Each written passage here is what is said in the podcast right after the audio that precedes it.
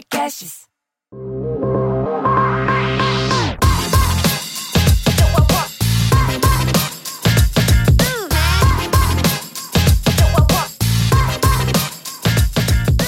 Olá, sejam bem-vindos ao Deep Growth, o podcast que aborda com profundidade o crescimento acelerado das empresas. Eu sou Gabriel Costa e tenho comigo aqui a Tayana Degmon. Oi, Tay. Oi, Mineiro. Oi, pessoal. Hoje temos o prazer de receber o Rogério Salume, fundador e atualmente chairman da Wine, que é a maior loja de vinhos da América Latina e, costuma ser top 3 de e-commerce de vinho aí do mundo. Seja bem-vindo, Rogério. Obrigado, Thay. Obrigado, Gabriel. Um grande prazer estar aqui com vocês. Prazer é nosso, com certeza. Rogério, eu queria começar te pedindo para você dar para a gente uma dimensão da Wine em números, de todo o tamanho da, da empresa, porque eu acho que às vezes muita gente não tem noção do quão grandes vocês já são. Ah, vamos lá. Bom, a Wine é uma empresa que está com 11 anos de mercado. É, nós lançamos essa plataforma em 2008, né? e é uma empresa que vem em growth desde o seu, do seu nascimento, vamos dizer assim. Hoje a empresa é, já passou dos 400 milhões de reais em faturamento ano, nós temos aí mais de um milhão de clientes se relacionando com a loja por ano. Temos um clube, né, que dentro desse clube são seis é, tipos diferentes: vinhos brancos, espumantes, vinhos tintos, por preços diferentes.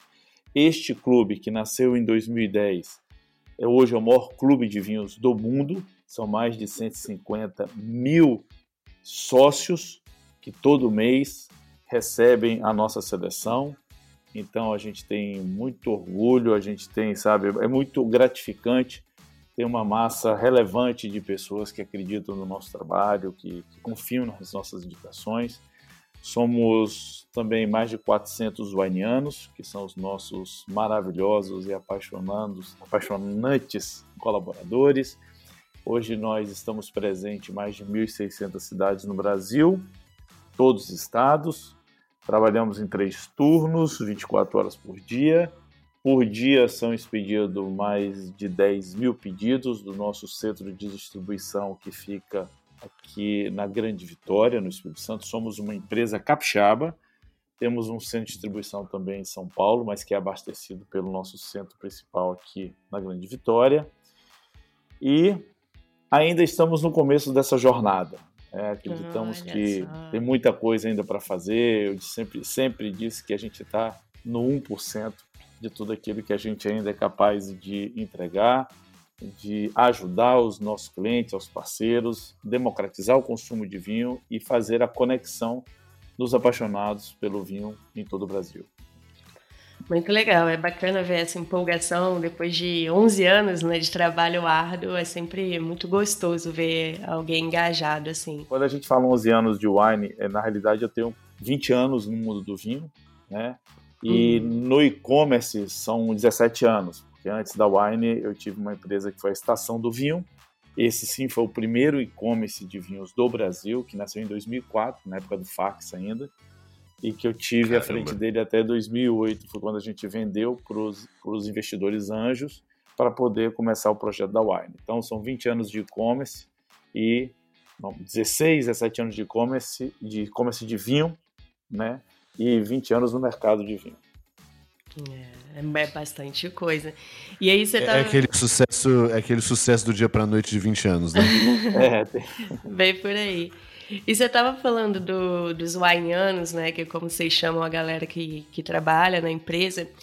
E eu queria puxar um, um assunto que eu acho muito legal e que quebra muita hipocrisia de cara, que é essa questão de você sempre falar que o cliente não está em primeiro lugar, né? Que quem está em primeiro lugar são os wainianos.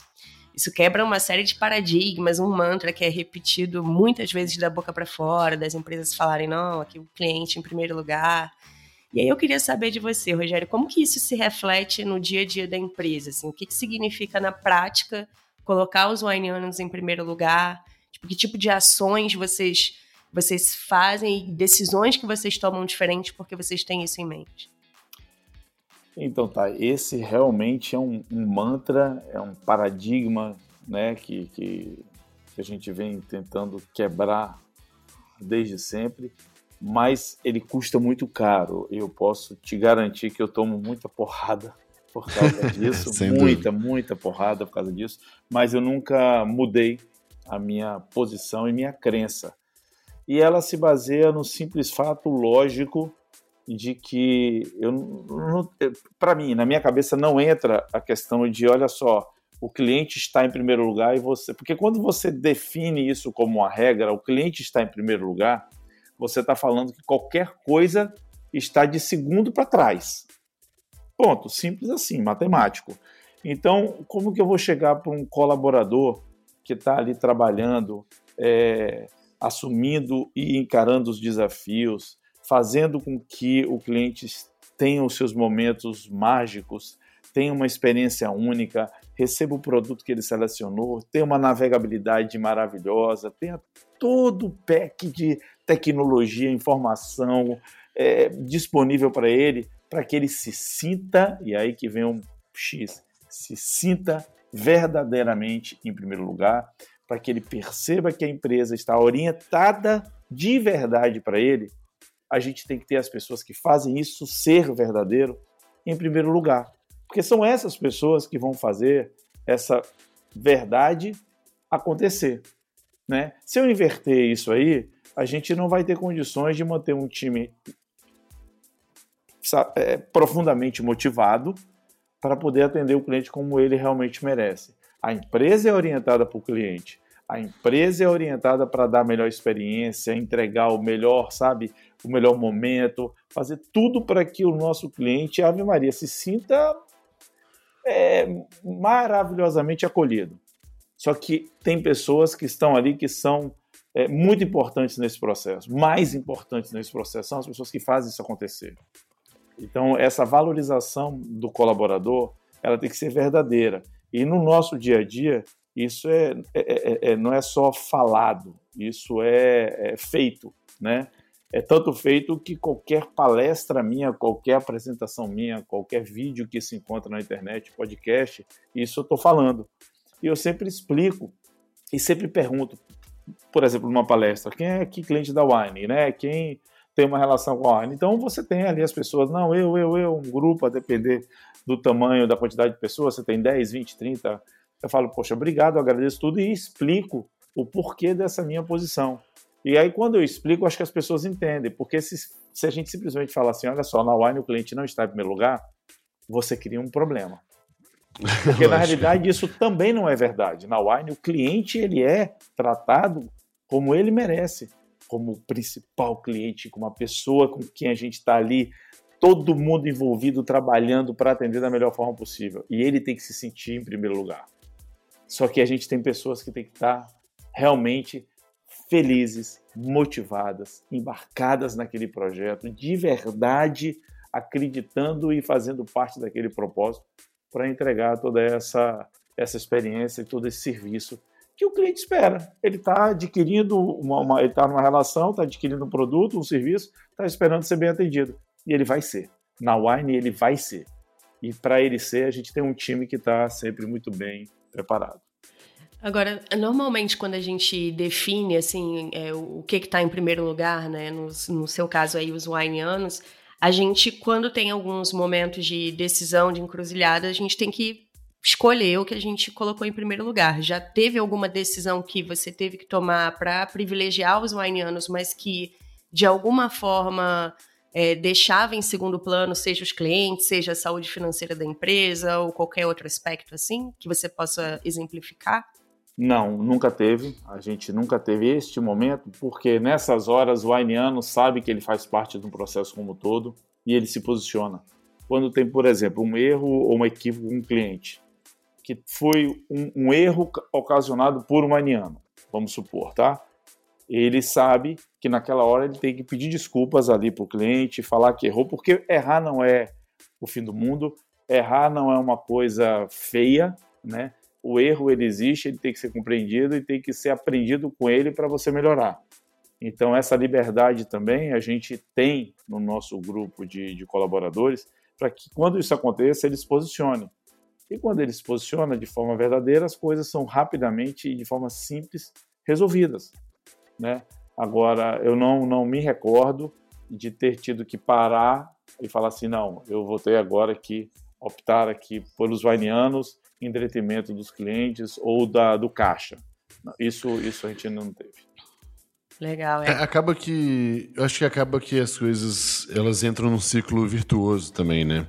Porque tratar os funcionários bem, as pessoas trabalham mais, trabalham de uma forma mais intensa, mais feliz, e isso gera né, mais resultado, que gera mais caixa, né? Então é bom para o cliente, é bom para a saúde financeira.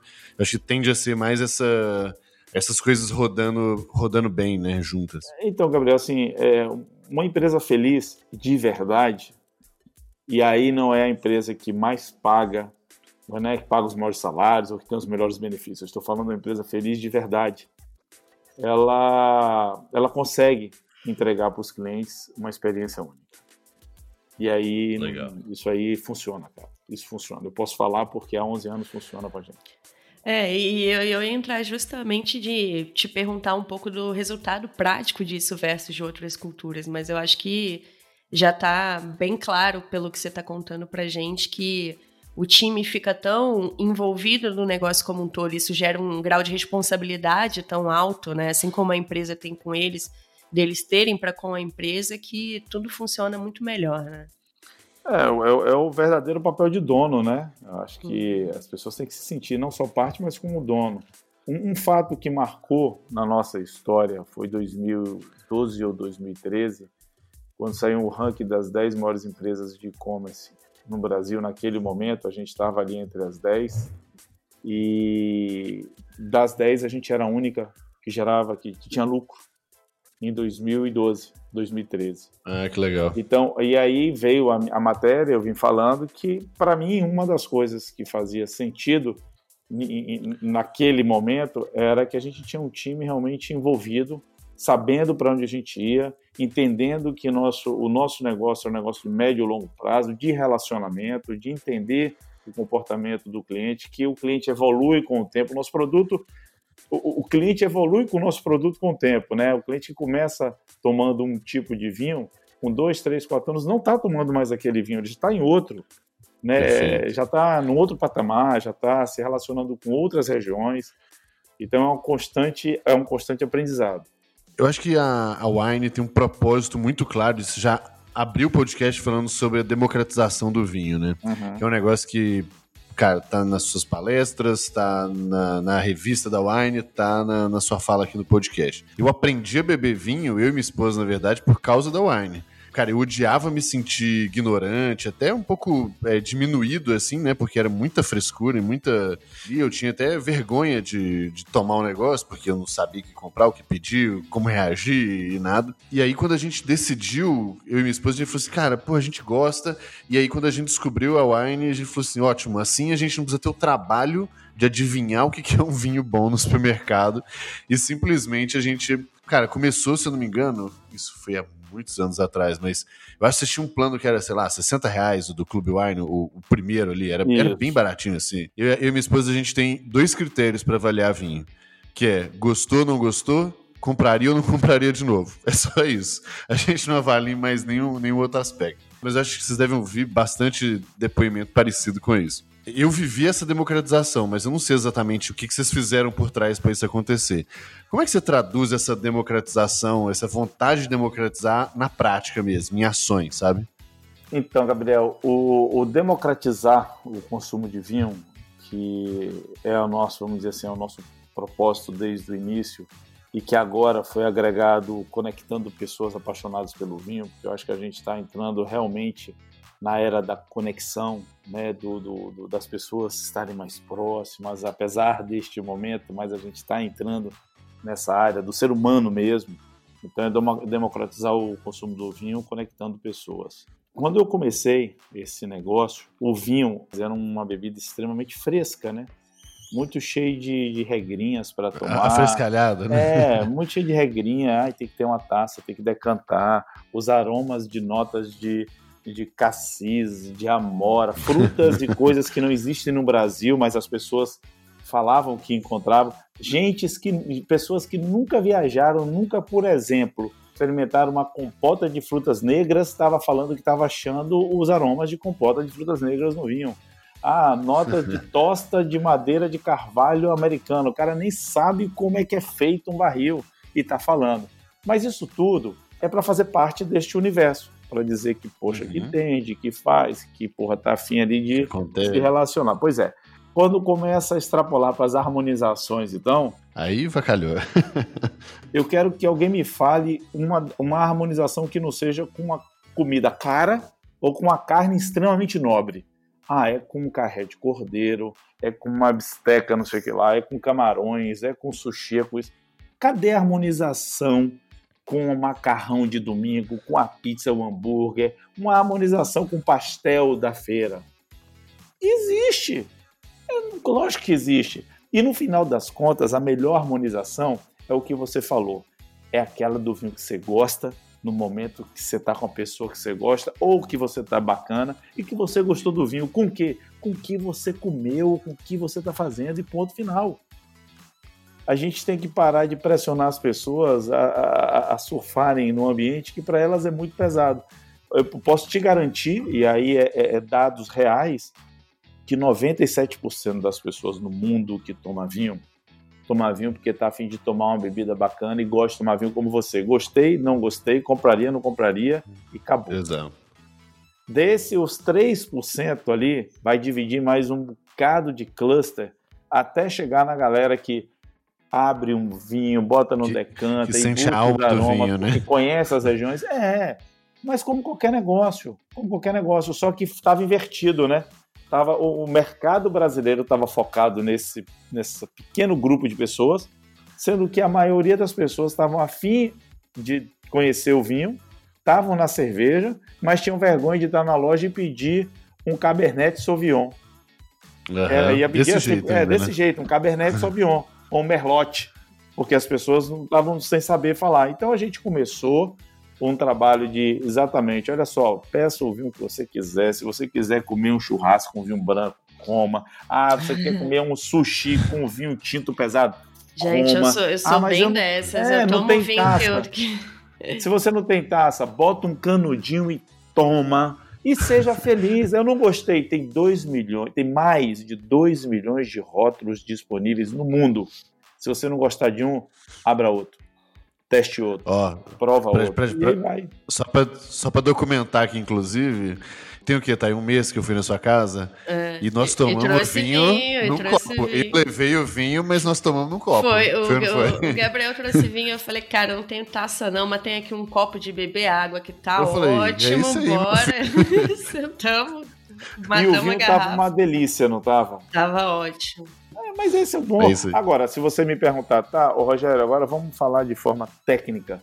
O vinho realmente é, é, é entrega é, aromas ou uma experiência diferente se você usar uma taça específica? Claro, claro, claro que entrega.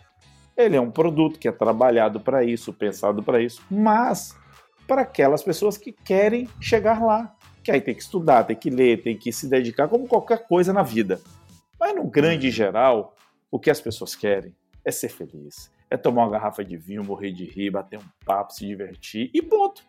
E é nisso aí que a gente começou a comunicar com o nosso cliente. Então, quando a Wine nasceu com essa questão da democratização, ela passou a comunicar dessa forma. Se você pegar as nossas revistas, ela fala, tem uma, um linguajar bem despojado, a gente tem comunicações bem tranquilas, a gente não tem aquela forçação de barra de ah, harmoniza com a bisteca do sul da França, não, um bifezinho milanesa cebolado e tal, vamos nessa. E as coisas vão vão vão alinhando com o público. O próprio preço dele, né, de entrada, é uma democratização já, né? Você está falando de 30 reais uma, é, uma garrafa. O, o, o, clube surgiu em 2010, em março de 2010, com uma opção só. Era o, era o Clube Wine Volta ao Mundo, que era o que você começou. Uhum. Que dava o nosso objetivo naquele momento e foi assim durante quatro anos. Todo mês a gente tinha uma seleção de uma região do mundo. Nunca repetia assim, a gente evitava repetir no ano para que a pessoa, durante 12 meses, passasse pelas principais regiões do mundo e, e, e degustasse, tomasse, conhecesse e pudesse tomar a decisão quando fosse na loja, na loja da Wine, para comprar os vinhos para repor ou para ter um final de semana outras garrafas. Então assim começou o clube. E ele começou também com esta proposta de ser uma, uma, um produto acessível. Começou com 30, 35 reais. Até hoje a gente tem um clube de entrada que é 37 reais a garrafa. Então ele, ele tem clubes que tá quase 200 reais a garrafa, tem. Mas se você for pegar a grande maioria, assim, a, a grande massa de nossos sócios está no clube de entrada e no segundo, que é as pessoas que ainda estão ingressando no mundo do vinho. Perfeito. Teve mais alguma ação até um pouco menos, é, vamos botar assim, esperada ou menos comum que vocês fizeram que também você acha que ajudou bastante nessa democratização, assim? Olha, a gente há três anos atrás lançou uma campanha é, pegando uma carona no imposto zero dos postos de gasolina. A gente lançou o imposto zero, que a gente até está esta semana no imposto zero, é, para poder fazer com que o vinho chegasse realmente a mais pessoas com um preço mais acessível. Então isso foi um sucesso. A gente está na terceira edição esse ano e é como se fosse para a gente uma, uma segunda Black, Black Friday. Friday assim, é, porque, é porque a Black Friday em si, a primeira vez que a gente entrou foi ano passado, mas é como se fosse um segundo novembro, que é o nosso mês mais forte. E a gente uhum. é, viu nisso aí uma grande oportunidade de também levar para as pessoas um produto. E tem outras, tem várias outras ações bacanas que a gente fez na história aí, que foi, por exemplo, posicionar os vinhos com o preço correto. Eu, é, é, tem um caso bem emblemático, que é um, um, vinho chileno que era vendido aqui no Brasil a 200 reais por uma importadora é, bem conhecida. Essa importadora não existe mais.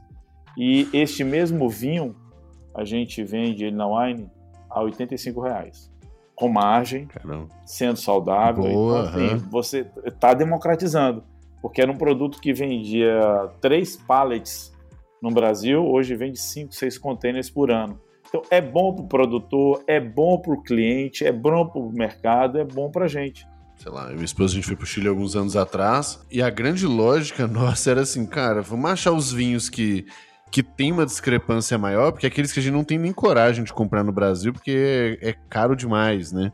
E, e, não tem nexo mesmo a diferença de preço, né? Porque você, você pode botar um tanto de coisa ali, de logística, de imposto, de margem altíssima, e ainda fica muito desproporcional, né?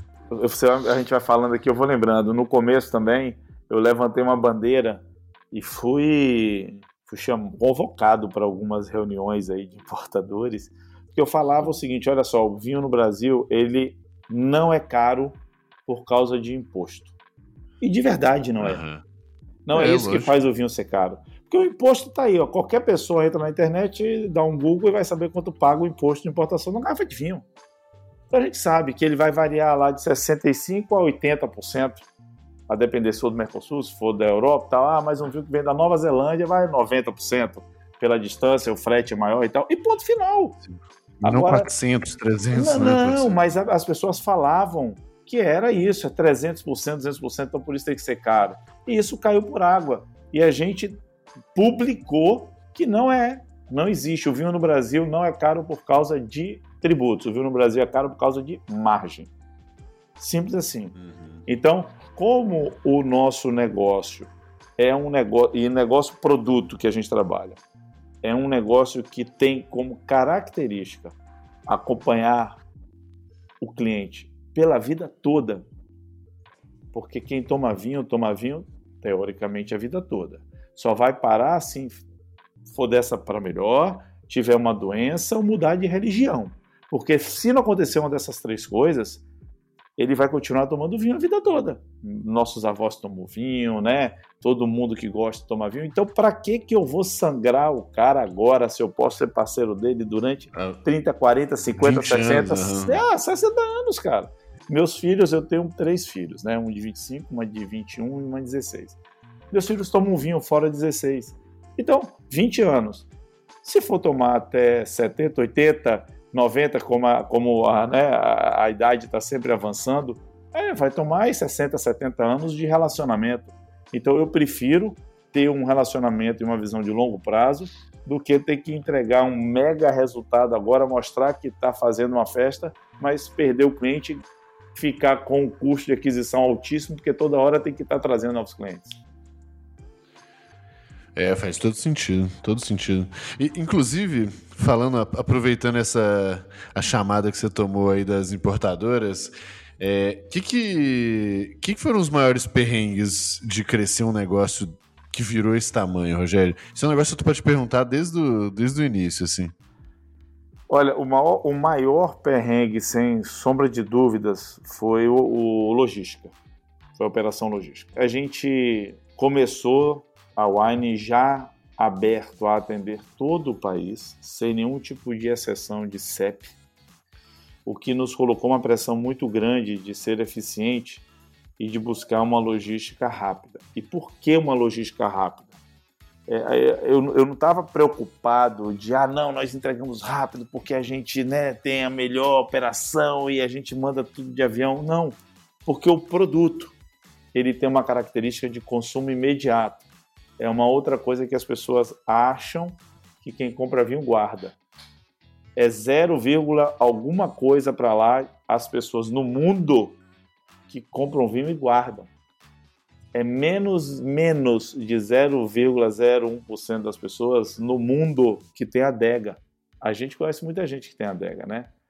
Mas esse muita gente não é nada. Sim, é lógico. Ultra bolha, né? A bolha não, da bolha. É, é a bolha da bolha. Eu tô falando quem tem adega, gente. Assim, é, é, é, é nada, é ninguém no mundo. Então as pessoas guardam mesmo embaixo da escada, guardam no armário, guardam na geladeira, guardam dentro da wine box e na hora bota ali cinco minutinhos no freezer, tá geladinho o tinto, ou bota mais dez minutinhos o branco, tá bom, vamos beber. É assim. Este é o mercado. Essa é a realidade.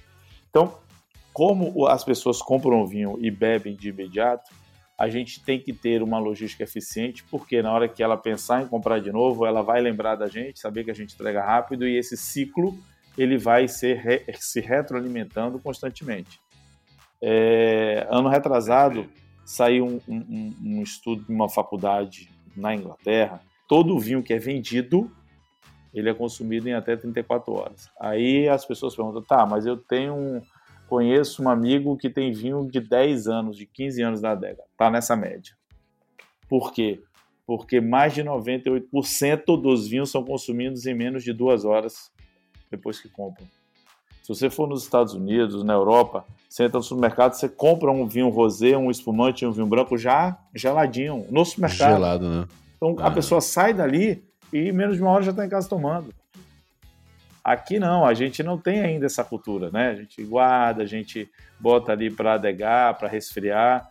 Então, baseado nessas informações, a gente teve como, como é, é, é, um desafio muito grande ter uma operação azeitada, rápida, eficiente, num país enorme, características diversas, uma, uma infraestrutura péssima né, de aeroporto, de porto, de, de rodovia. Então, a gente tem como a, a logística um dos pilares fundamentais do negócio, é o que mais recebe investimento, é o que mais tem gente trabalhando e é o que a gente realmente dedica desde o início e que teve mais problema também para poder sustentar a operação. Conta uns, uns, dois problemões de logística aí, vai, só para a gente ter, ter, dimensão do negócio. Para você chorar, chorar mesmo. vamos chorar junto aqui. Vamos, vamos chorar lá. junto. Primeiro, é, primeiro Natal da Wine, primeiro Natal, 2008. A empresa começou a operar em novembro. Em dezembro, primeiro Natal. tinha alguma coisa em torno de 2 mil pedidos.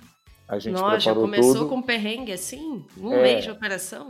Aí deixa eu explicar para não ficar aquele negócio assim, pô, começou bombando. A gente já vinha de cinco anos de estação do vinho, então a gente já tinha um nome no mercado. Quando nós fizemos a, o lançamento da Wine, a gente fez o lançamento da nova companhia vinculando ao nosso nome, a nossa história e tal. Então a gente teve um, uma, uma, uma, uma adesão de muitos clientes rápido, muito rápido. Uhum. Tá? Então teve, teve essa, essa, essa continuidade no sentido de estar tá no mercado, quem é que está, quem é o Wine, o que é que está fazendo. A gente fez uma campanha de divulgação muito alinhada com isso aí. Quando a gente começou, a gente tinha uns 80% com o correio. Ele tinha como regra né, o SEDEX, o embalar todas as caixas, tinha que ser com aquele papel, papel pardo, que é a cor do correio, sabe? Uhum. Então, a gente teve mais da metade dos nossos pedidos quebrados, mais de mil pedidos quebrados. Porque a caixa, o Winebox, tem lá setinhas, Caramba. referência, frágil e tal. E quando você passa um papel, você pede a referência. Ignora, é né? ignora. E aí vai naquele sorter do correio. Eu não sei se vocês já tiveram a oportunidade de visitar um sorter funcionando. Não. É, é, um sorter, são aquelas esteiras que as coisas vão, vão saindo e aí o código passa lá, abre uma portinha, desce para cá, desce para um lado, desce para esquerda, vai para cima, vai para baixo. É, é, é, é, uma, é uma esteira muito rápida.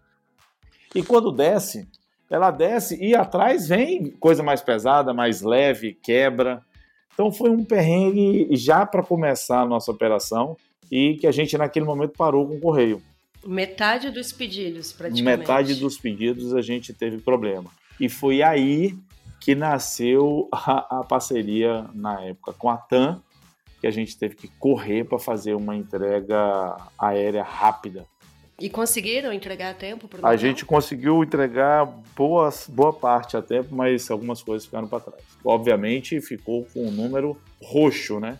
Fortes emoções empreendedoras. É, já tivemos carga nossa inteira de transferência é, roubada, sabe? Passando no Rio de Janeiro ali, uma carreta inteira roubada. No outro dia estava passando lá uma matéria no, no Jornal Nacional e aí falando sobre carga roubada, e aí mostrou um local onde estava lotado de wine box no chão, vazia, ou seja, a festa foi maravilhosa com os nossos vinhos, porque ninguém tomou tudo. Eu, eu devo confessar, que gente, que para gravar esse podcast eu pensei em tomar um vinho aqui, falei, ah, e, e, e, quanto mais a gente conversa, mais vontade eu tô de, de abrir ah, mas um isso vinho. não tem problema, a gente te espera aqui, você pode ir lá pegar uma abrir, vai ser um prazer, eu até abro aqui para te acompanhar. Chegou o momento de falar dos nossos patrocinadores, que são marcas que a gente usa e curte muito. Queremos agradecer ao Olá Podcasts, que faz todo o trabalho incrível de produção e hospedagem do Deep Grove. A SEMrush, que é a melhor plataforma para fazer análise competitiva, de conteúdo e, claro, apoiar suas estratégias de SEO e mídia paga. Além da Caffeine Army, com Super Coffee, nosso combustível para alta performance. Para quem quiser um teste gratuito estendido da SEMrush, é só acessar deepgrowth.com.br barra. E se você quiser aumentar o seu desempenho físico e mental com o Super Coffee, o nosso cupom dá 15% de desconto. Basta usar o cupom DG Podcast. D de Deep, G de Growth. Todos os links estão na descrição do episódio. Tem uma coisa que eu já vi você falando, que é uma filosofia sua de que se você tem 70% ali da coisa resolvida, seja Isso. da ideia, do projeto, né? Se a coisa 70% está ali organizada, os outros 30% você descobre depois. Como que isso se aplicou na Wine? Vocês tiveram um MVP ou vocês já começaram com algo mais pronto? O que que, que, que você já teve assim, de experiência que você começou fazendo e depois descobriu de fato ao longo da jornada de vocês? Tá, o nosso MVP da Wine foi a Estação do Vinho. É, então a gente teve lá toda, todo o histórico de quatro anos atrás. Mas é, é, todos os nossos projetos, todas as nossas iniciativas, até hoje, eu, eu falo para a galera o seguinte: olha, chegou no 70%, e esse, é esse número mesmo, chegou no 70% do projeto no que a gente consegue fazer, a gente bota para rodar e essa diferença aí, os outros 30%, a gente vai aprender junto com o cliente, com o mercado, com os erros, porque eu não, eu não tenho cabeça de engenheiro e respeito demais os engenheiros. A gente tem um time de engenheiro maravilhoso, né, é, trabalhando dentro da Wine. Mas a gente precisa colocar o, o projeto, o produto, precisa botar na rua. Quem que vai ajustar, quem que vai colocar ele mais azeitadozinho é o cliente, é quem consome, é o parceiro, é o, sabe? São as, os fatores externos que vão ser aplicados àquele produto ou àquele projeto. Então, de verdade, eu acredito que quando a gente tem qualquer coisa que esteja 70% pronto, tem que ir para a rua, tem que colocar para rodar. Não se esperar ficar mais do que isso, você começa a atrasar, começa a ir para o nível do perfeccionismo, começa a ir para o nível do ah, no e se, e se, e se, e muitas vezes pode perder o time né, da inovação, o time do, do, do seu primeiro naquele produto, de, tá, de ter um, uma, uma uma mídia espontânea por estar saindo na frente. É, isso é realmente é o que eu acredito para tudo, tá? Na minha vida pessoal também eu faço assim. Com 70% das coisas eu já estou decidindo, vamos embora, vamos para frente. Ah, se der errado, vamos aprender com o erro. Não tenho medo de errar e ainda motivo o time também a não ter medo de errar. Vamos medir o risco, né? A cada momento que passa, a gente tem que saber que quanto menos a gente erra e quanto mais é, é administrado tá esses erros, mais a gente vai ter acertos na frente, né? Isso para mim é, é fundamental. Roger, você acha que o seu time também conseguiu absorver bem essa filosofia? Eu acho que sim. É, a gente conseguiu chegar a 11 anos, né, sendo uma empresa saudável, crescendo. É, nunca tivemos um ano onde a gente faturou menos do que o ano anterior, um mês que faturou menos do que o mês anterior. É, mantemos a nossa base de clientes crescendo, as nossas relações com fornecedores desde o início ativas, né? É, passamos por várias crises. É, a gente está numa crise agora, mas é, a Wine nasceu em 2008, né? Subprime. Sim. Imagina, é, o dólar, tudo estava. É, é, é, se, se, tivesse algum medo, alguma, alguma, alguém do lado que não acreditasse como a gente estava acreditando que aquele ali era o momento, e estávamos com 70% do nosso projeto pronto, boa. a gente não tinha lançado a Wine naquela hora. Você comentou que novembro costuma ser o melhor mês da Wine. Isso. Tem algum motivo tem, especial? Tem. A gente, a gente em novembro, é, comemora o nosso aniversário. É o mês que a gente faz mais ações, né? É, a gente tentou uhum. deslocar do final de ano. O, o, o, dezembro, o vinho ele tem que chegar antes na casa das pessoas, né? A gente não pode Sim, deixar para uhum. fazer a venda, entregar, já todos nós estamos careca de saber que dá bug no sistema de pau, né? logística, né? vem a Black Friday no final de novembro, vem Natal, vem Réveillon, e a gente quer que o produto que é muito consumido, o vinho é muito consumido no final de ano, não só nas festividades, como no Natal, no Réveillon, ele tem que estar tá é. já com as pessoas, vai, até a partir do dia 15 de dezembro, tudo resolvido. Então a gente antecipa todas essas ações, junta com o mês de aniversário, né? E aí já, já é já é já é rotina nossa ser o mês de mais promoção, mais é, lançamento, mais ações, promo, sabe, ações em geral. E aí junta com Black Friday no final do mês. E aí pronto. É, é bem aí pesado. Barulhão. É, é, Legal. O que, que vocês fizeram aí na história de vocês, ou pelo menos mais recentemente, de menos intuitivo que gerou mais crescimento? De repente, aquela coisa que mais gerou dúvida e conflito entre as pessoas é, por ser menos óbvio, mas que gerou crescimento para vocês. Você me contou aquela, aquela história, por exemplo, de vocês patrocinarem atleta, uhum. né? E que geralmente atleta não, não tem uma conexão com o uhum. né? Ficou na minha cabeça que eu falei assim, cara, definitivamente é um negócio que eu não, eu não pensaria. Não é intuitivo, né? Não é normal a, a essa lógica, sabe? O lançamento do Team Wine é realmente uma coisa que, que chocou bastante, porque a gente trouxe atletas amadores né, vinculamos a nossa marca, mas com um objetivo muito bacana de mostrar que o que importa é você ter equilíbrio na vida. É, e aí por isso que a gente foi buscar atletas amadores de alto desempenho. Não são atletas amadores é, que praticam só final de semana. É gente que compete, é gente que se dedica, é gente que realmente, sabe, tá ali, tem como, como propósito de vida o esporte e aí divide o trabalho, a família, o esporte e o lazer. Então, com esses quatro pilares, a gente tentou mostrar que o equilíbrio é que vai fazer a pessoa ter uma qualidade de vida bacana. E aí nasceu o Team Wine, para poder desmistificar um pouco esse negócio de que ah, quem toma vinho não pode ter uma vida saudável praticando esporte, né? Quem bebe socialmente ou quem pratica esporte não pode socialmente, nem socialmente beber, quanto menos se divertir com a família. A gente foi quebrando isso e, e, e gerou uma imagem muito positiva para a empresa. Né? Hoje o Team Wine tem mais de 22 atletas ali vinculados com a marca, competindo no Brasil todo, de várias modalidades. O outro é mais recente, é a revista, a nossa revista. A gente sempre fica se perguntando poxa, a gente podia botar revista digital, né? Em vez de estar tá usando papel, em vez de estar tá colocando aqui essas, essa revista em cada wine box, estar tá entregando no clube. E toda pesquisa que a gente faz, e todo, todo levantamento que a gente faz, as pessoas falam: não, não, não, não pode tirar a revista, porque a revista eu, ou eu coleciono, ou é legal, a gente gosta de ficar aqui folheando. E é uma coisa que, se você for parar para analisar, é, teria que ser digital, né?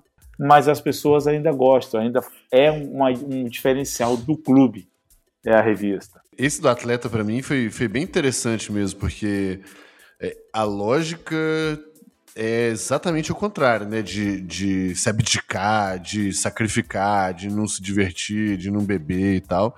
E, pô, venhamos, convenhamos, uma sexta-feira à noite não vai. Você quer ver uma coisa ninguém, bacana né? que a gente está fazendo e, e, colocamos no ar tem três meses, está dando um baita de um resultado legal.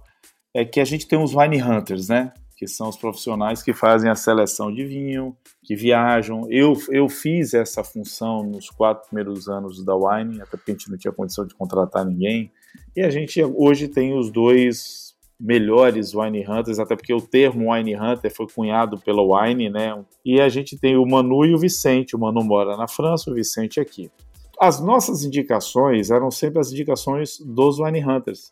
E a gente lançou uma plataforma três meses atrás, que foi pelo aplicativo da Wine, que traz o cliente para ser o grande indicador da Wine eles são selecionados como especialistas. Por exemplo, o Gabriel adora tomar Malbec da Argentina, de regiões diferentes, já navegou por todas as regiões da Argentina, então o Gabriel recebe um badge, um selo de especialista de Malbec. E se o Gabriel quiser que a nossa base veja ele como especialista e quando quiser pedir indicação, peça ao Gabriel, ela, ele pode ir lá e pedir para o Gabriel. E se o Gabriel indicar e a pessoa comprar, o Gabriel ainda ganha uns pontos ali para poder ter desconto nas compras dele. E os clientes estão começando a perguntar e criar comunidades paralelas. E aí ficam ali debatendo e conversando e está nascendo grandes especialistas, grandes indicadores de vinho dentro da nossa plataforma. É um mix, né, da paixão que as pessoas já têm pelo negócio com um mínimo de incentivo, né, que é um badge, né?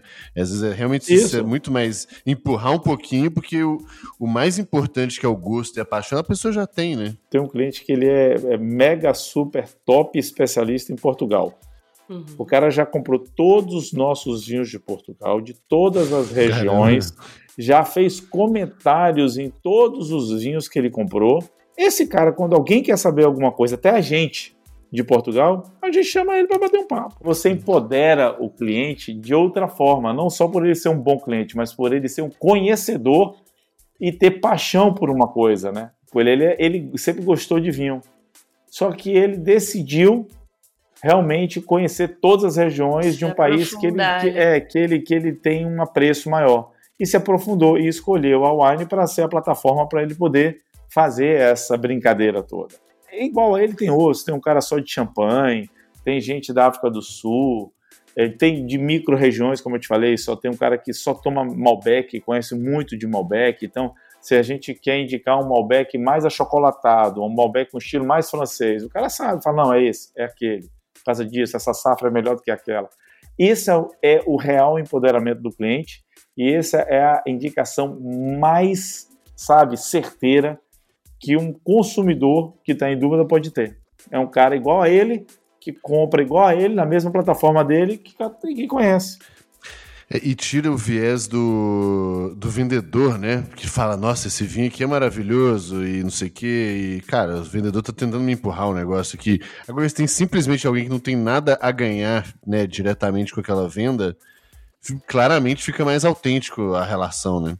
É, é, é, e tira o viés também do profissional, porque além de, de, de, ser o vendedor, o Wine Hunter quer vender, né? Mas ele é profissional. Ele é um cara que ele dorme, acorda, ele vive, ele recebe para isso. Então Sim, ele pode estar até em outro patamar, com, com a, a, percepção de, de, de, boca diferente. É, é um outro nível, é um profissional especializado naquilo. Nós não, nós somos meros mortais que gostamos, somos apaixonados pelo vinho e que cada caso está dedicado a uma região. E isso também muda, tá? A pessoa que é, como eu te falei, esse cliente especialista em Portugal, daqui a pouco ele vai se transformar em Espanha, daqui a pouco ele vem para os Estados Unidos e ele pode começar a colecionar badges até se transformar, que é o, o grande, é, vamos dizer assim, o, o master desse programa, num Wine Hunter. Só que ele vai se transformar no Wine Hunter por paixão. Animal. Bem, bem legal, velho. E, e, e, falando um pouco dessa questão de, de vendedor, você é vendedor por origem, né, Rogério? Lá, lá atrás da sua carreira você começou como vendedor. O que, que você acha que esse lado seu contribuiu para o negócio? Pô, tá, eu comecei como vendedor, sou vendedor e vou continuar como vendedor. A minha grande paixão é essa profissão. Uhum. E a primeira coisa que a gente tem que vender é para a gente mesmo, todo dia. Você tem que vender para você a motivação daquele dia vai ser bacana, que você, né, você está fazendo a coisa certa.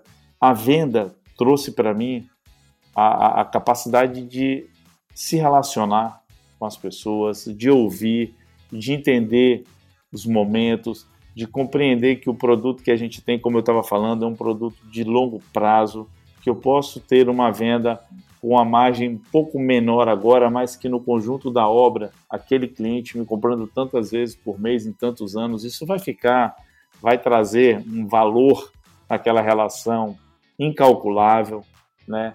É, me trouxe um, a certeza de que a gente pode sim ter uma base de clientes torcedores por a gente, né? nem fidelizados, é torcedores para isso, a gente tem que ter realmente um serviço diferenciado, a gente tem que ter um time motivado. Então, tudo isso, e isso eu fui aprendendo nas empresas que eu passei, estudando, sabe, pesquisando e trabalhando muito com as pessoas. Agora, o mais, o mais importante de tudo, para mim, em vendas, é o relacionamento. É o relacionamento. Foi o que eu aprendi e que eu aplico diariamente. O relacionamento. E a venda só existe quando duas pessoas se relacionam, né?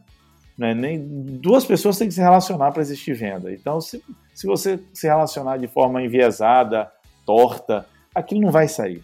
Então, é saber ouvir, saber entender o time, é, dar às pessoas a oportunidade de se posicionar e por aí vai. Eu sou, sou realmente apaixonado por essa ciência. Por outro lado, por você ter vindo de um background que não é de engenharia e tocar uma empresa que tem uma, uma base tecnológica muito forte, o que, que você mais aprendeu assim sobre tecnologia que você acha que é importante para outros fundadores que tenham um perfil mais parecido com o seu e não sejam, enfim, um CTO ou algo assim? Eu não sei se essa pergunta a galera vai gostar de ouvir minha resposta. Mas seja, Mas seja o que sincero. Eu, assim que é bom. Pois é, o, que eu mais, o, o que eu mais aprendi é que tudo em tecnologia é possível. E quando alguém da tecnologia falar que não dá, você fala, dá, vamos fazer. Tudo é possível. Se vira, né? Muito Tudo é possível, cara. Vai depender de quanto você quer investir e o tempo que você tem para fazer. Com essa máxima na minha cabeça, a gente conseguiu fazer coisas na época que ninguém imaginava né, em fazer processos, em ter sistemas. A Wine foi a primeira empresa a homologar o Face Commerce quando o Facebook lançou a API. Eu também não sei se foi 2011, 12, lá começo aqui, que estava testando é, o comércio dentro da plataforma, que agora a gente, essa semana, essa semana ouviu aí falar, né, foi divulgado, que eles vão realmente começar. Mas lá atrás teve um piloto disso tudo. E o nosso time, eles, ah, pô, que bom que isso aqui tá, tá, vai acontecer, a gente podia começar a estudar. Eu chamei a galera e falei: olha só, a gente vai ter que ser o primeiro a fazer isso no Brasil. A gente vai ter, ah, mas não dá, não pode. Como é? Lógico que vai, lógico que dá, não dá, é impossível, não tem. Não. Se falou que é impossível para mim, é aí que me deixa mais motivado. É mentira. Então, você falou que é impossível, já é mentira. Pois é, o time juntou, pesquisaram, a gente conseguiu botar no ar, recebemos uma carta do Facebook, até parabenizando na época pela iniciativa e tal. Passamos a ser um parceiro ali de teste para esse produto. Então, tecnologia para mim é um negócio que, que, é, que é ferramenta para auxiliar o trabalho. Todo gestor de tecnologia que trabalhou comigo até hoje sabe infinitamente mais do que eu. Eu não sou um cara de tecnologia. Então a gente também tem que ter uma relação de confiança. Agora, por outro lado, tem a minha crença de que dá para fazer. Então, vamos lá, vamos fazer. tive uma, uma experiência no, no meu time de produto, lá na RD, antes de eu, de eu vir para Singu. Chegou um desenvolvedor novo no meu time que não, não sabia como é que era o esquema ainda. E aí a gente falou, então beleza, então a gente vai implementar isso, isso e isso. Aí ele já veio, não, beleza, eu posso puxar essa tarefa. Aí rapidinho ele fez de cabeça assim, eu acho que isso aqui, seis oito semanas, eu acho que dá para fazer. Eu falei, não, mas é para sexta-feira, não é para daqui a seis a oito semanas. Aí ele, não, mas em uma semana não dá. Eu falei, cara, dá, tem que dar. Agora a pergunta que eu te faço é: o que, que você precisa cortar, o quanto mais vai custar para entregar esse negócio aqui em uma semana? Ou, né, o que que. como simplificar, mas a gente precisa dar um jeito. Volta para casa, pensa com calma, e aí amanhã você me conta. Cara, isso era segunda-feira. Terça de manhã ele me falou: amanhã tá pronto. Quarta então... antes do almoço já tava pronto, você acredita? E, e o escopo completo, o escopo completo, ele não cortou nada. É, não, o que ele falou assim, ó, a gente, para isso aqui, a gente vai ter que usar uma ferramenta tal que vai custar 10 dólares por mês. é, e isso aqui vai ser uma gambiarra XYZ aqui. Eu falei, não, beleza. Para poder entregar isso é, né, no nível que a gente precisava, no nível mais de teste e tal. Eu falei, beleza. Ainda, né? Isso, exato, era um teste. Então, por, é por isso que eu não queria 6 a 8 semanas. Tanto é que depois, quando a coisa foi implementando e testando e deu certo, aí sim a gente de fato gastou ali quatro semanas, seis semanas, mas aí para fazer um negócio bem mais robusto. Mas eu também tenho essa, essa premissa aí de que. É, não, não, não me fala que não dá para fazer, não, ou que, ou que é muito. Né, que eu começo a rodear muito o negócio, porque aí eu também fico nessa, nessa mesma sensação aí. Do, é, do eu, eu, eu, não quero o estado da arte nas coisas, não busco o estado da arte. Quando a gente começa alguma coisa, eu não busco isso. Agora, ah, deu certo, poxa, esse aqui é um negócio interessante, nós vamos investir, é o que você falou. Aí você começa a olhar com outros olhos, a trazer as melhores ferramentas, a com paciência fazer os ajustes. Eu, a gente colocou a Wine no ar, presa, o site, tudo, com 60 dias. Caramba. 60 dias rodando, rodando normal e a empresa nasceu e começou a faturar com 60 dias. Vou falar outra coisa para vocês. Eu fiz uma mudança de, de, de CD. Quando nós começamos, a gente tinha uma operação, nosso centro de distribuição era em Tocantins, por uma questão de benefício fiscal. Tá? A empresa sempre aqui em Vitória, mas a gente tinha uma operação lá, todo o nosso depósito ficava lá. Chegou um momento que a gente teve que decidir vir com todo o nosso estoque para Vitória, porque a gente não tinha mais condição de entregar, uma vez que só tinham dois voos por dia de Palmas para Brasília. E a gente já estava precisando, já estava ficando pedido no aeroporto. A gente usava 100% o modal aéreo. Naquele momento, a gente tinha que fazer uma operação de guerra que era exatamente 28 carretas sair com 28 carretas de Tocantins, chegar em Vitória, botar no armazém e a quente, ou seja, sem parar de vender o site e só informar que a gente ia atrasar o faturamento por uma questão de mudança de centro de distribuição. CD, né? Uhum. Rapaz, o pessoal da tecnologia, o pessoal da engenharia, o pessoal falou assim, não dá, não, olha só, não dá, são 2.100 quilômetros na estrada, 28 carretas, a gente tem que fazer inventário, tem que fazer. Aí juntamos a galera e falando, gente, olha só. Nós vamos fazer um inventário na sexta-feira no Tocantins, de manhã, e vamos enchendo as carretas. Na sexta-feira à noite, a última carreta sai, a gente entrega o centro de distribuição lá. No domingo de tarde começa a chegar as carretas em Vitória. A segunda-feira à noite tem que estar tudo inventariado dentro do centro de distribuição. Na terça a gente emite a primeira nota fiscal. Ele falou: não vai, vai dar merda, não vai, não vai.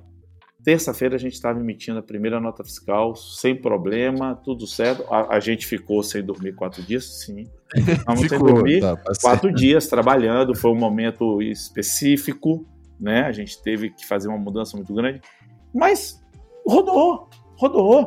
Agora, se fosse preparar a melhor operação logística para poder fazer isso, estava até hoje lá. Porque não imagina você, 28 carretas na estrada, todo o seu ativo de, de, de produto viajando. É, e tem coisa que nunca tem a hora certa para fazer, não, né? É Se isso. tá pensando, não vai fazer. Isso, você tem que fazer. Você tem que fazer. como que evoluiu, de um modo geral, essa parte de infraestrutura e tecnologia? Assim, sempre foi um negócio que vocês investiram desde o início? Enfim, como que isso foi ao longo desses últimos 11 anos? Ah, a gente sempre evoluiu muito em tecnologia. É, somos uma empresa é, de e-commerce. Por tal, a gente tem um investimento alto em nossa infraestrutura tecnológica, desenvolvimento, no time, né, parcerias muito grandes. E a gente sabe que para evoluir a companhia e para estar sempre é, à frente daquilo que a gente quer entregar, a gente precisa estar com um investimento em tecnologia bem consistente. Posso te falar que só, só fica atrás de logística, né? atrás da operação, que para a gente realmente é um pilar fundamental do nosso negócio.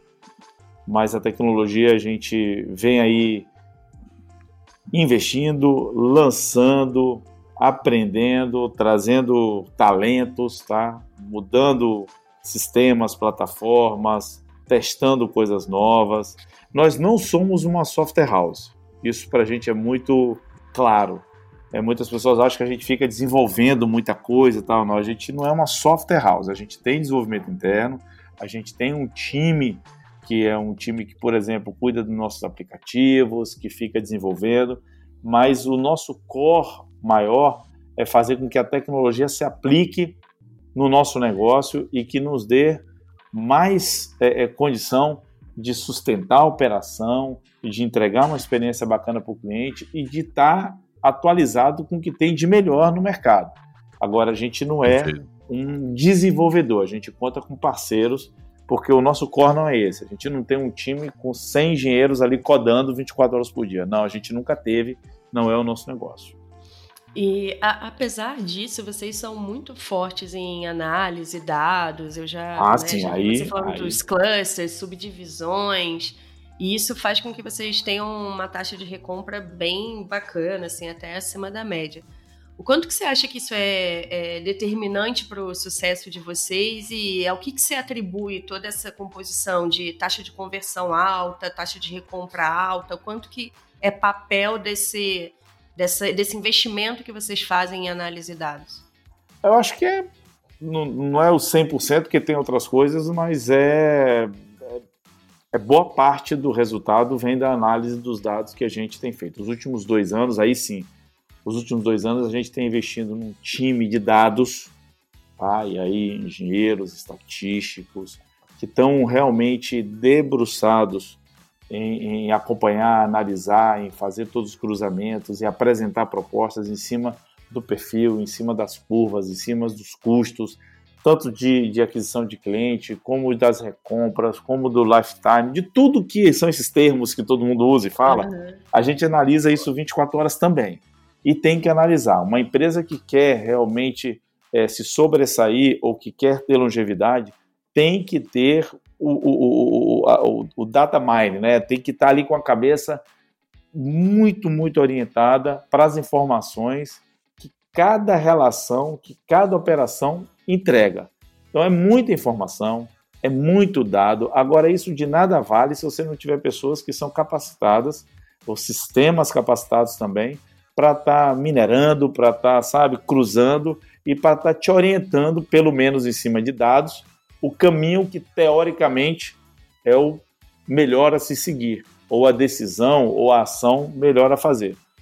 Tem, no final das contas, a questão do sentimento, é, é, e aí é outra coisa que eu tomo porrada. Qualquer negócio ele tem um percentual muito grande de análise de dados, e eu não discordo disso, e tem que ser assim.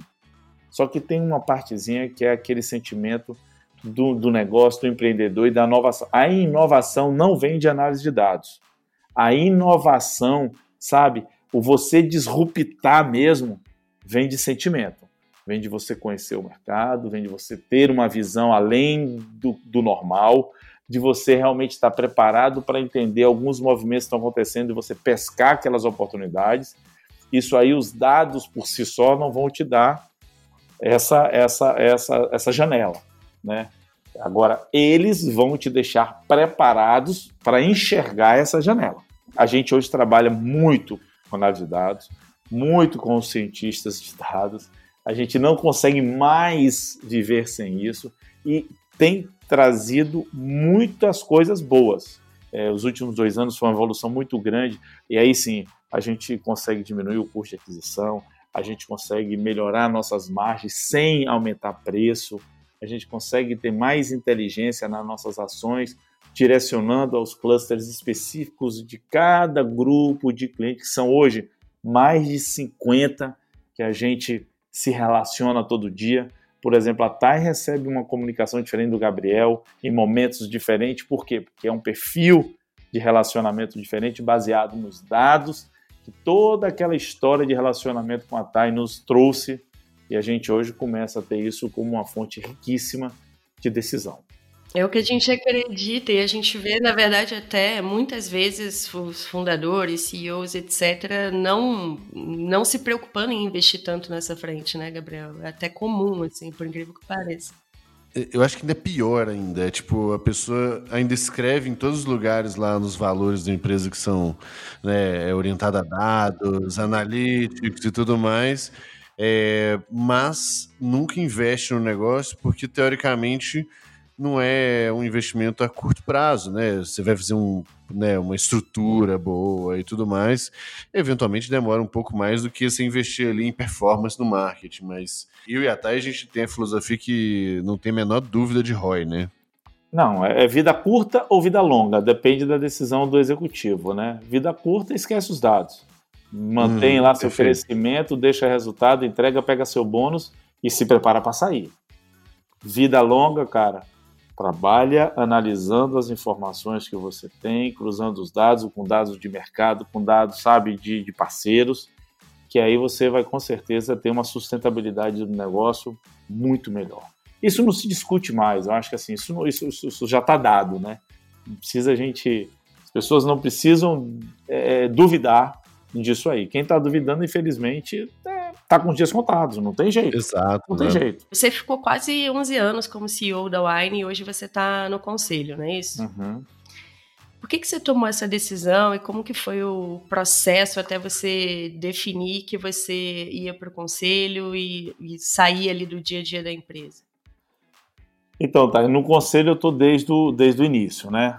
É, como sócio da empresa, investidor, estou no conselho, tenho a minha cadeira desde o início. Agora eu estou uhum. como presidente do conselho. Uhum. No meio do ano de 2018, eu já, eu já comecei a sentir que eu precisava dar uma fazer uma mudança, é, não só na minha vida, como na vida da companhia, né?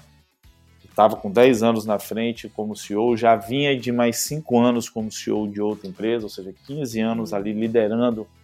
E aí eu também não tenho, eu, eu, eu não tenho é, problema de falar é, isso, liderando uma, uma mudança no consumo de vinho no Brasil, liderando um segmento que a Wine é líder, a Estação do Vinho foi líder e a gente ainda está líder nesse mercado. E todas as pressões de um executivo que lidera uma companhia como essa, que cresceu mais de 100% nos primeiros cinco anos, é, que tem essa quantidade de, de, de, de colaboradores, tem uma presença no país todo, tem dois sócios de peso, né? Tenho uma IB Capital e tem a Península, com uma governança que foi se aprimorando de forma muito profissional. Chegou em 2008, eu achei que estava na hora da empresa ter uma oportunidade de outras cabeças estarem à frente do, dos próximos anos da companhia, tá? E aí, voltando à última pergunta, que a, o último bate-papo que a gente teve, até cabeças com mais conhecimento e com mais certeza da importância dos dados, tá?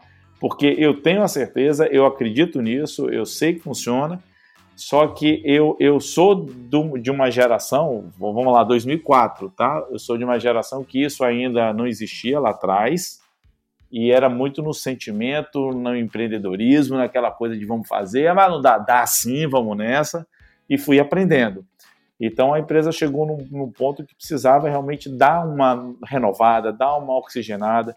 E o vínculo com a minha imagem estava muito grande. Né? Era Wine Rogério, Rogério Wine, Wine Vinho, Vinho Rogério, aquela coisa toda. E eu não sou o dono da empresa. Né? Nós somos em três sócios.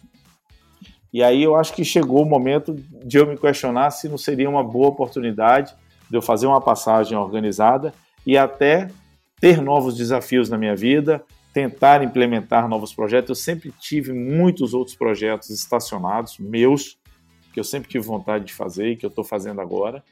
E, e, a empresa já estava bem organizada, já estava bem estruturada, a empresa já tinha condição de estar tá fazendo esse movimento. Então, convoquei o conselho, falei da minha, da minha vontade de fazer um teste, de fazer uma mudança, de dar uma, de sair um pouco da operação, porque o dia a dia é, de uma companhia, você liderar uma empresa, ser CEO de uma empresa, todo mundo acha que, ah, poxa, tudo bem, é, é, a, é a ponta da pirâmide executiva, né? É a ponta da pirâmide, mas é uma das funções mais solitárias que existe. Sim. É você ser CEO de uma companhia. É, todo mundo fica ali esperando você tomar uma decisão para um lado ou para o outro, mesmo que você tenha um time que decida sozinho. No final do dia está todo mundo esperando uma orientação. E você fica atolado com a, o dia a dia da empresa, né? O dia a dia. E eu sou apaixonado pelo negócio que eu criei. Então eu me envolvia desde a seleção do produto até uma campanha de marketing, análise de dados, investimento, eu estava envolvido em tudo. E aquilo ia me tirando a possibilidade de enxergar de forma estratégica os próximos 10 anos da empresa. E eu queria ver para onde que a gente iria direcionar a empresa nos próximos 10 anos, 20 anos. Eu, operando a companhia, não tinha condições. Não tinha menor condições. Eu, não, eu, eu, eu me, envolvo, me envolvo muito na operação, no dia a dia. Então, fiz essa proposta. É, no primeiro momento, as pessoas, pô, mas não, que é isso, tal, tal, tal, a gente está aqui com você. Eu falei, não, olha só, eu sei, vamos fazer devagarzinho. Procuramos é, alguns executivos, não consegui achar nenhum que é, me deixasse confortável, até que achamos dentro do grupo mesmo o Marcelo D'Arienzo, que hoje está como CEO, Fizemos uma proposta para ele, fiquei seis meses junto com o Marcelo nessa transição, passando tudo que tinha que passar. E que dicas que você dá nesse sentido de, de transição, justamente nesse momento aí? Porque todo mundo fala que esse momento é um momento super, super crítico, né? Se eu falar para você que não foi, foi. Chorei demais, é, passei muitas noites sem dormir, me perguntava se eu estava fazendo a coisa certa e sofri, claro que sofri. Mas eu estava certo que eu precisava fazer isso até para me provar como profissional em outros momentos, em outras áreas, né, com outras, outras tarefas, vamos dizer assim, outros desafios. Então, a primeira dica que eu dou é você realmente ter certeza, quando você tiver certeza, você se preparar para fazer essa transição e ser o mais disponível e transparente para quem está chegando. E entendendo que quem está chegando não vai ser você, não vai ter as suas características, não vai ter o seu perfil. Então, se você não conseguir entender que quem vai tomar o seu lugar, tomar no bom sentido, quem vai estar no seu lugar, vai ter um perfil diferente, muitas vezes não vai ser tão sorridente como você é, ou muitas vezes não vai ser né, tão presente como você é. Cada um tem um perfil. Se a gente escolher uma pessoa, estudou e analisou, ela está teoricamente apta para tocar o negócio. Então, se conscientiza que você não, não, não tem dois Rogérios, não tem duas, duas Thay, não tem dois Gabriel. As pessoas podem fazer o que a gente faz, mas não tem dois Gabriel. Tá do lado da pessoa e, na hora que virar a chave, deixa a pessoa seguir. Por mais que você ache que esteja no caminho errado, certo ou intermediário. Deixa seguir e dentro da governança acordada, dá os retornos, faz o seu, o seu posicionamento, chama é, a atenção dentro do, da forma que está acordada, mas tem que dar o tempo para que a pessoa se adapte e coloque em prática o plano que ela está achando correto e que foi aprovado pelo conselho para entregar para a companhia. Então, falando assim parece ser fácil, mas não é. Tem que respirar é. dez vezes e, e seguir, mas não é fácil. É isso que eu estou pensando aqui, né? Porque tem muita emoção envolvida, é um negócio tem, que você tocou tem. muito tempo, e aí conseguir tem. de fato dar esse espaço e criar os processos certos, como você falou, né? Para ter uma governança e fazer isso acontecer de uma forma que, que você também fique confortável, né? É de verdade, verdadeira mesmo. Eu demorei um ano para ter essa tranquilidade que eu estou te falando aqui, que foi agora, dia 3 de abril completou um ano que eu realmente é, saí da companhia. Falei assim: olha só, a partir de hoje eu vou vir uma vez por semana, às terça-feiras, para estar tá com você, para te disponibilizar, tirar a dúvida que você quiser e me colocar à disposição. Então, toda terça-feira, durante mais três meses, eu fui lá. Depois daí, eu vou só em reunião de conselho, quando precisa, obviamente vou fazer a visita pessoal e tal, e passo. Mas isso foi levando um tempo, e com um ano, só depois de um ano, eu, que envolvido emocionalmente ao limite, me sinto confortável para poder estar tá falando dessa forma. Mas no começo não foi fácil. Para mim foi muito difícil. Você pensa, né? 11 anos na prática é, é, é o quarto filho, né? É. Que você, é. criou. Né? Mais os cinco lá da outra empresa, né? É, e eu estou fazendo outras coisas, estou colocando em prática aquelas coisas que eu acredito que deram certo. Então tá muito, tá, tá ótimo. Tem gente na Wine que está há 11 anos, desde quando nós começamos, e continua lá. Então essas pessoas também sentiram, não foi só eu. E aí tem um tempo que você fica apagando e esfriando ali o fogo, falando que, gente, calma, calma, não, peraí, vamos lá. Então você tem também essa função de bombeiro para toda, vamos dizer, todo o ecossistema ficar mais equilibrado. Porque também é normal as pessoas ficarem com dúvida, ou chateadas, ou não quererem estar no novo momento. Isso também é normal.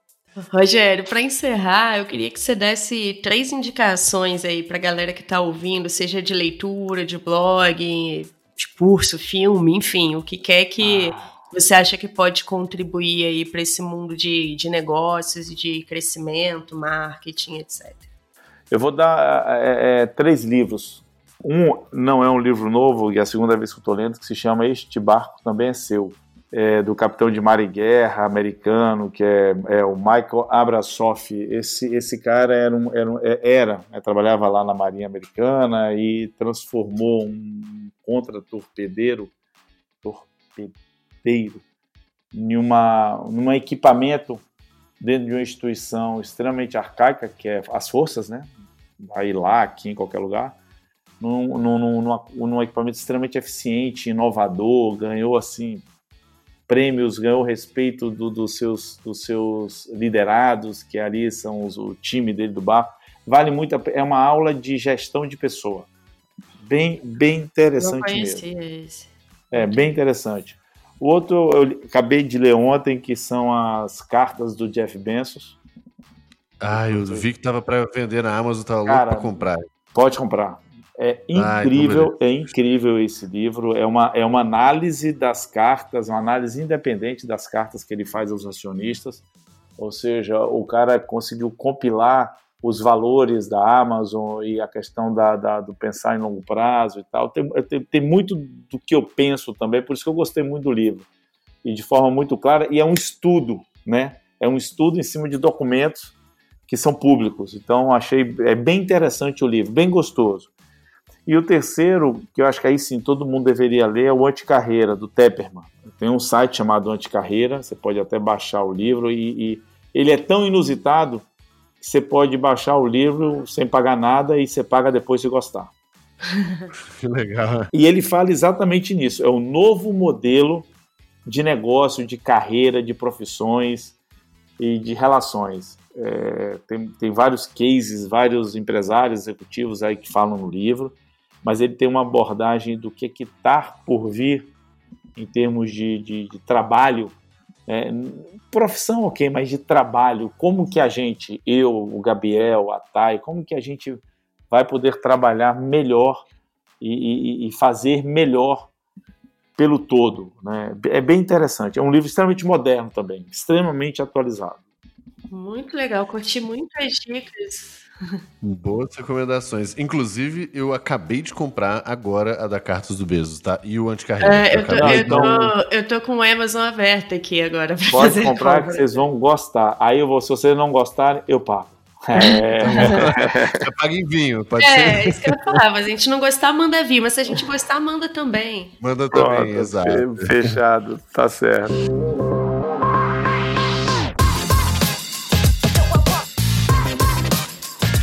Cara, Rogério, pô, pra variar, né? Sempre legal pra cacete nossa, nossas conversas. Eu adorei. Eu peço desculpa a gente estender tanto aqui, porque não, tranquilo, o negócio foi fluindo e a gente, assim, a gente não queria deixar de perguntar algumas coisas, porque a história da Wine é muito interessante.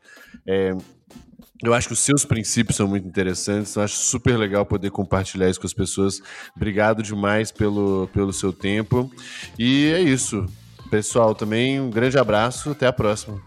Tchau, tchau, gente. Obrigado, Gabriel. Obrigado, Thay. Foi muito bacana, tá? Um beijão a vocês e um abraço a todos. Ei, antes de ir, quer saber como continuar em contato com a gente? Basta seguir arroba e arroba Gabriel Semineiro no Instagram. No nosso site, você pode conferir todos os episódios, links e parceiros. Acesse deepgrowth.com.br. E durante essa primeira temporada, você ainda ganha prêmios ao indicar o Deep Growth para seus amigos, de acesso a conteúdos exclusivos até participar da nossa mentoria premium de graça. Corre lá!